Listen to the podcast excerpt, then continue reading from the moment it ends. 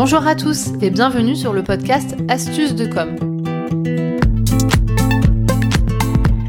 Je suis Natalia Montfort, fondatrice de l'agence de communication Optimize NC à Bordeaux et formatrice en réseaux sociaux. Qu'est-ce que vous allez trouver dans les podcasts Astuces de com? Tout simplement, comme son nom l'indique, des conseils, des trucs et astuces pour apprendre à gérer votre communication au quotidien. Vous avez déjà entendu parler de stratégie de contenu? Eh bien aujourd'hui je vais vous expliquer pourquoi et comment avoir votre propre stratégie de contenu et à quel point ça peut être efficace. Alors c'est parti. Donc d'abord pourquoi vous pourriez réfléchir à mettre en place une stratégie de contenu pour votre entreprise? J'ai quatre arguments. Le premier, c'est que avoir une stratégie de contenu, ça permet d'avoir en fait une stratégie qu'on va dire inbound. Ça veut dire que ça va attirer à vous un public qui va euh, s'intéresser à vous grâce à vos contenus. D'accord? Donc ça, c'est la première raison. La deuxième raison, c'est que ça va vous permettre, dans la plupart euh, des cas, de travailler votre SEO, c'est-à-dire votre référencement naturel. Tout simplement parce qu'en créant des contenus, notamment sur le digital euh, et sur votre site internet, ça va permettre aux petits robots euh, de Google et des moteurs de recherche de s'intéresser davantage à votre site et de le mettre en avant. Donc c'est vraiment intéressant d'avoir une stratégie de contenu sur son site web. Troisième argument, c'est tout simplement de valoriser votre expertise, puisque forcément en créant des contenus de qualité, vous allez pouvoir mettre en avant vos compétences, votre expertise et créer une vraie relation de confiance. Et donc mon quatrième argument, c'est tout simplement de vous démarquer de votre concurrence. En fait, en créant des contenus, en ayant une vraie stratégie de contenu, vous allez pouvoir euh, faire un travail de fond et attirer à vous des personnes contrairement à peut-être ce que font vos concurrents. Donc maintenant que je vous ai donné mes quatre arguments, je vais vous expliquer quand on parle de stratégie de contenu, de quoi on parle exactement, d'accord? Puisqu'il y a différents types de contenus quand on veut mettre en place cette stratégie. Donc euh, les plus connus, c'est euh, notamment les articles de blog. Forcément, vous avez un site internet et sur votre site, vous allez créer une page blog, une page actu, conseil, comme vous voulez. Et sur cette page, vous allez rédiger des articles. Forcément, en créant ces contenus euh, régulièrement, puisque ça peut être une fois par mois, deux fois par mois, trois fois par mois, en fonction de vos objectifs et de vos capacités à le faire, bah, tous ces contenus, ça va être un vrai atout pour attirer à vous du public et euh, créer du trafic sur votre site web, donc améliorer votre référencement naturel.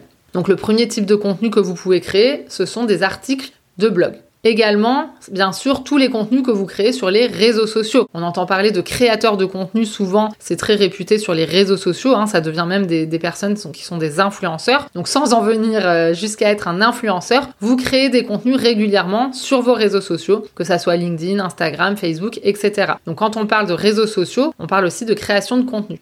Ensuite, vous avez euh, les contenus euh, plus, euh, plus larges, on va dire, donc tout ce qui est podcast, bien sûr. Donc quand j'enregistre des épisodes de podcast, je crée du contenu. Et également, si vous enregistrez des vidéos, que ça soit pour une chaîne YouTube ou bien même pour vos réseaux sociaux, mais c'est un type de contenu. Donc là, je vous ai cité quatre types de contenus, donc blog, réseaux sociaux, podcast, vidéo, mais on peut en imaginer bien d'autres. Donc vous l'aurez compris, ensuite il va falloir se poser les questions.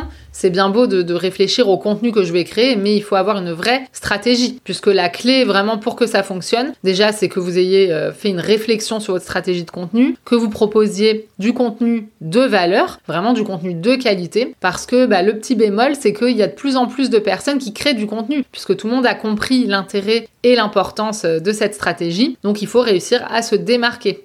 Donc pour vous faciliter un petit peu la tâche, j'ai euh, préparé euh, une petite checklist des 6 étapes à suivre si vous souhaitez mettre en place ou revoir votre stratégie de contenu. Alors c'est parti, la première étape, vous vous en doutez, c'est définir des objectifs. Puisque forcément, si vous avez un objectif de vendre ou si vous avez un objectif de créer de la notoriété, si vous avez un objectif de devenir référent sur un secteur, forcément, euh, bah, votre stratégie ne sera pas la même. Donc essayez de définir clairement vos objectifs de communication et donc de créer vos contenus par rapport à ces objectifs. La deuxième étape, qui est également très importante, c'est de vous rappeler qui est votre cible. Donc euh, peut-être vous pouvez aller jusqu'au persona pour les plus experts, hein, donc de définir un portrait robot de votre cible idéale. Mais même avant ça, au moins réfléchissez à qui vous souhaitez euh, vous adresser avec vos contenus et surtout qui vous souhaitez attirer à vous puisque le but, ce n'est pas d'attirer tout le monde, c'est d'attirer les personnes qui pourront potentiellement ensuite devenir vos clients.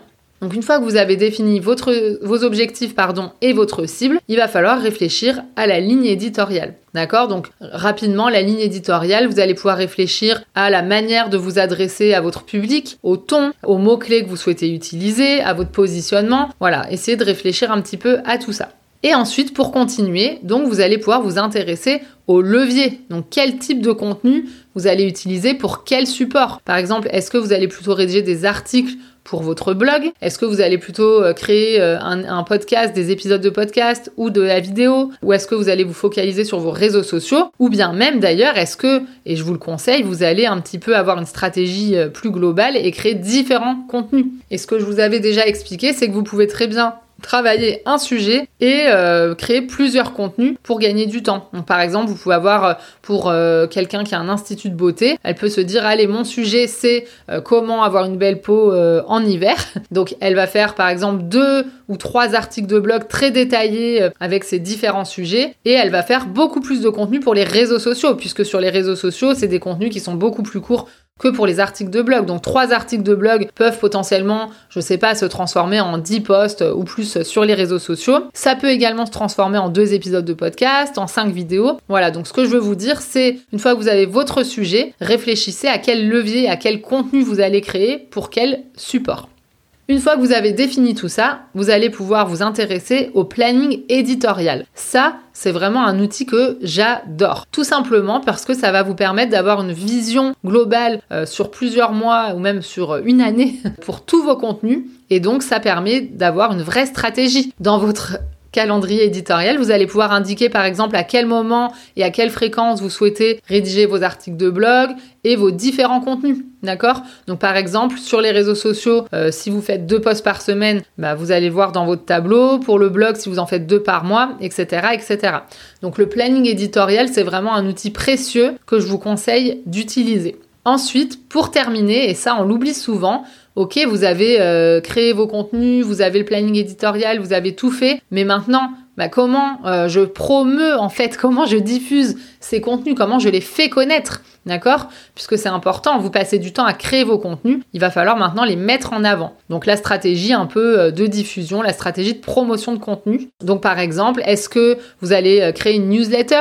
Dans cette newsletter, je l'avais déjà dit dans un épisode de podcast, forcément vous allez pouvoir mettre en avant vos différents, euh, vos derniers articles de blog du mois. Euh, moi par exemple, j'ai une newsletter avec mon agence de communication. Une fois par mois, on envoie notre newsletter et dedans on met nos deux articles de blog du mois et nos quatre épisodes de podcast du mois. C'est un petit peu comme un catalogue de contenu et les gens qui me suivent, bah, ils sont contents en fait une fois par mois d'avoir un, un endroit où ils peuvent trouver tous les contenus et tous les conseils que j'ai créés. Bien évidemment, on ne met pas que ça dans notre newsletter, mais en tout cas ça en fait partie. Pour diffuser ces contenus, ça peut être également euh, donc de créer des partenariats avec des professionnels de notre secteur d'activité. En fait, vous pouvez vous poser plein de questions pour promouvoir vos contenus. Sans oublier que, par exemple, si vous rédigez un article de blog, vous pouvez en parler sur vos réseaux sociaux. Chaque contenu va servir les autres contenus en fait. Donc c'est vraiment important de se poser la question. Et dans la stratégie de diffusion, il ne faut pas oublier également la stratégie d'engagement. C'est-à-dire que clairement, vous créez du contenu, c'est super, mais qu'est-ce que vous attendez comme engagement en retour? Est-ce que, par exemple, c'est euh, d'obtenir des commentaires, euh, de recevoir des mails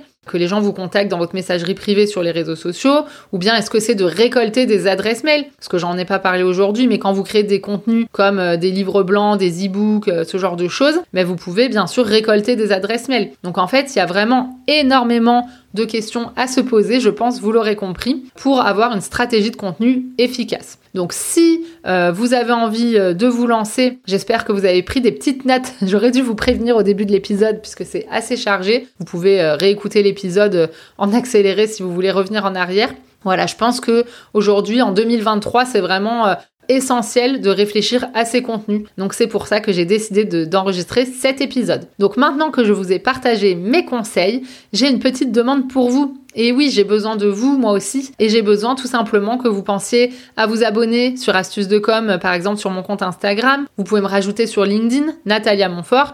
Et surtout, surtout, j'aimerais que vous pensiez à vous abonner euh, sur Spotify ou sur Apple Podcast en fonction de la plateforme d'écoute que vous utilisez sans euh, partir bien sûr avant de me laisser un petit commentaire.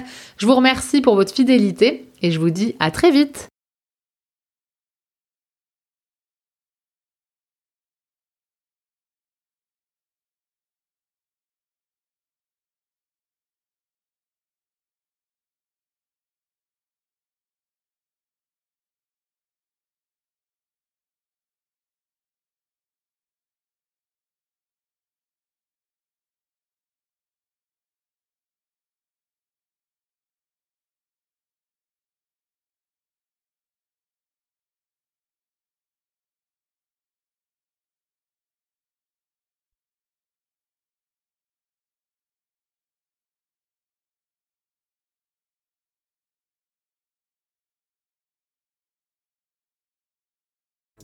Bye.